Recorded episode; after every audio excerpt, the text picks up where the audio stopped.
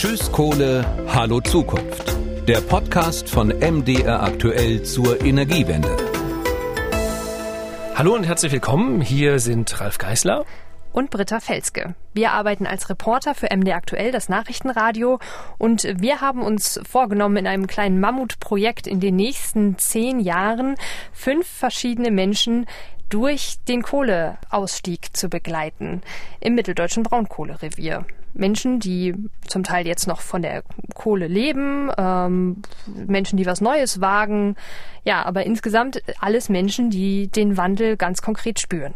Unser Podcast heißt Tschüss Kohle, Hallo Zukunft und wohl kaum ein anderer lebt dieses Motto so sehr wie die Person, die heute Britta in unserer heutigen Folge trifft, nämlich einen Revierbürgermeister. Ein Revierbürgermeister, der eine Stadt regiert, Hohenmölsen, die mitten im Kohlerevier liegt. Ringsrum sind Kraftwerke, sind zwei Tagebauer von denen er sich ja nun verabschieden muss und der sich jetzt überlegen muss, was wird die Zukunft bringen. Das alles hat der Britta erzählt. Hier kommt ihre Reportage.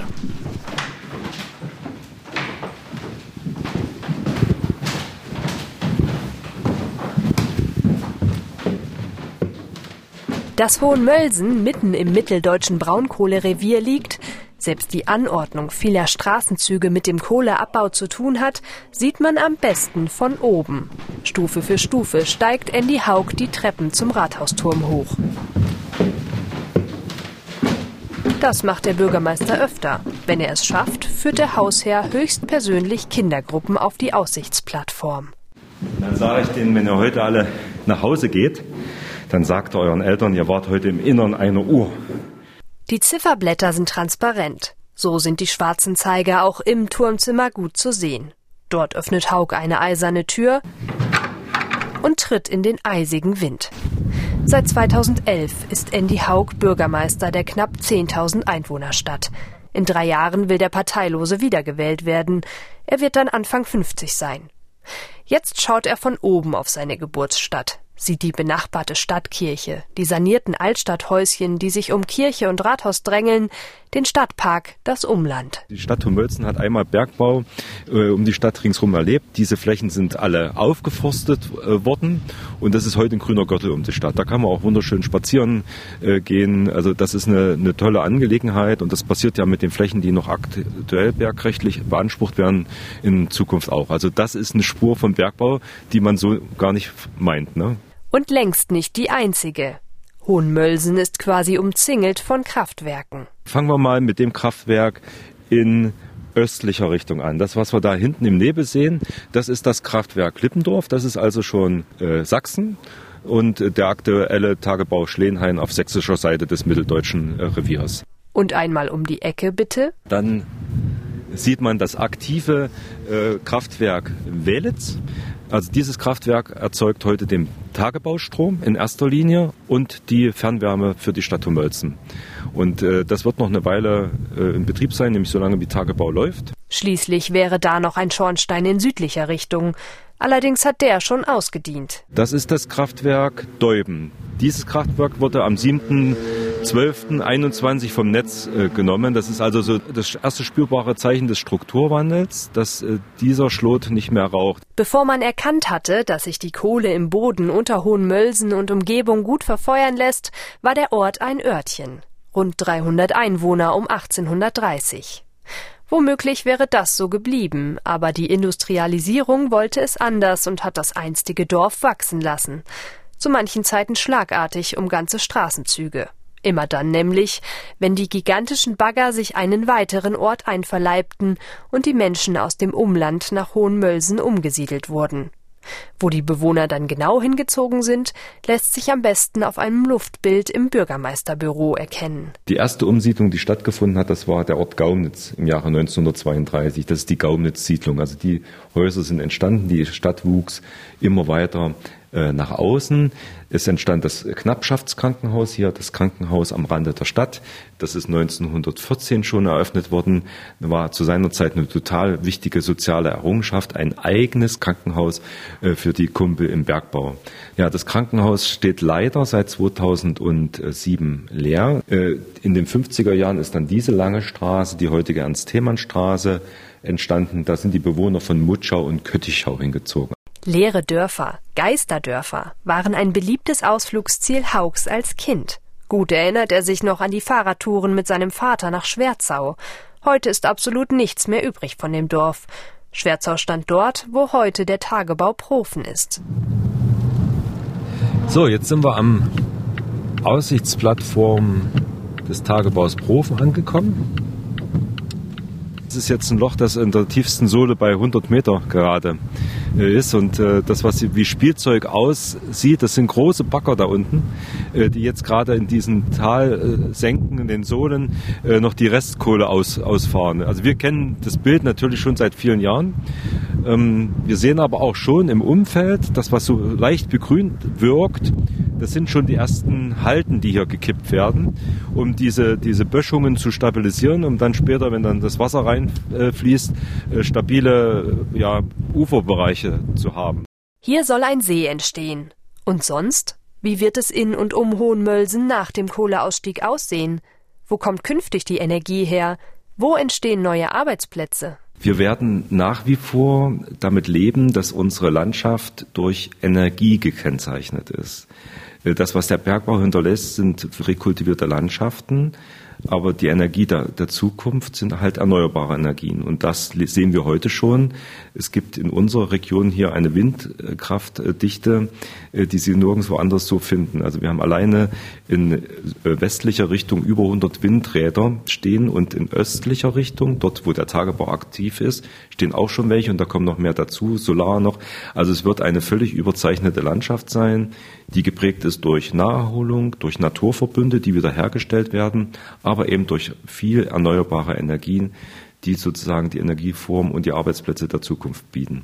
Um den Revieren zu helfen, nach dem Kohleausstieg zurechtzukommen, macht der Bund bis zu 40 Milliarden Euro locker. Das Geld soll in neue Infrastruktur fließen. Die Krux aus Sicht von Haug? Leider haben wir hier als Revierbürgermeister sehr wenig Einfluss auf die Vergabe der Mittel. Haug kann nur versuchen, seine Ideen so gut es geht zu lancieren auf Landkreisebene und in der Stabsstelle Strukturwandel in der Staatskanzlei in Magdeburg. Der Bürgermeister hofft zum Beispiel auf ein Agrartechnologiezentrum. Da ist Hohenmölzen mit einem, wie ich finde, sehr interessanten Projekt äh, vertreten, was noch nicht beschlossen worden ist, aber in der Anbahnung sich verfindet. Wir haben in Hohenmölzen etwas ganz Besonderes, ein Landmaschinenbauunternehmen, was heute schon fast 500 Mitarbeiter beschäftigt, also Industrie, Praxis. Die Landwirtschaft äh, wird vor, auch vor enormen Herausforderungen und auch vor einem Strukturwandel stellen. Denn äh, wenn ähm, kein Diesel mehr gefahren werden kann, müssen Landmaschinen auch andere Antriebstechnologien haben. Die gibt es noch nicht. Äh, die müssen erforscht und entwickelt werden. Das könnte und soll sich bitte auch in Homölzen in einem so Agrartechnologiezentrum niederschlagen. Ein anderer Punkt, der Haug ganz wichtig ist, der Verkehr. Dort, wo über Jahrzehnte Bergbau stattgefunden hat, sind wichtige Verkehrswege, Straßen, ich nenne sie Lebensadern, äh, unterbrochen worden.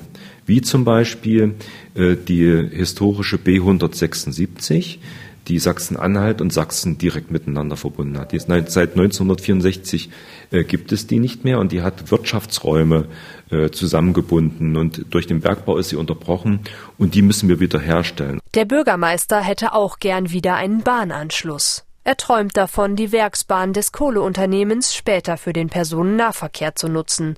Aber also dass äh, Fördergelder eingesetzt werden, um Betriebskosten, Personalkosten äh, zu stützen. Das sehen die Programme nicht vor. Aber insgesamt? Erneuerbare Energien statt CO2-Schleudern, Badespaß an neuen Tagebauseen, noch mehr neuer Wald und Felder statt gigantische graubraune Löcher, neue Straßen. Das klingt erstmal alles positiv. Nichtsdestotrotz, die Zukunft macht dem Bürgermeister auch Sorgen. Sollte der Kohleausstieg tatsächlich auf 2030 vorgezogen werden, glauben wir nicht daran, dass wir A, auch weiterhin bezahlbare Energie bis dahin erzeugen können und B, die ganzen Vorhaben, die wir jetzt eigentlich mit gutem Geld finanzieren können, auch wirklich dann schon in der Landschaft sind. Das heißt, die Arbeitsplätze gehen eher, als die neuen geschaffen worden sind. Und das bereitet uns durchaus Sorgen.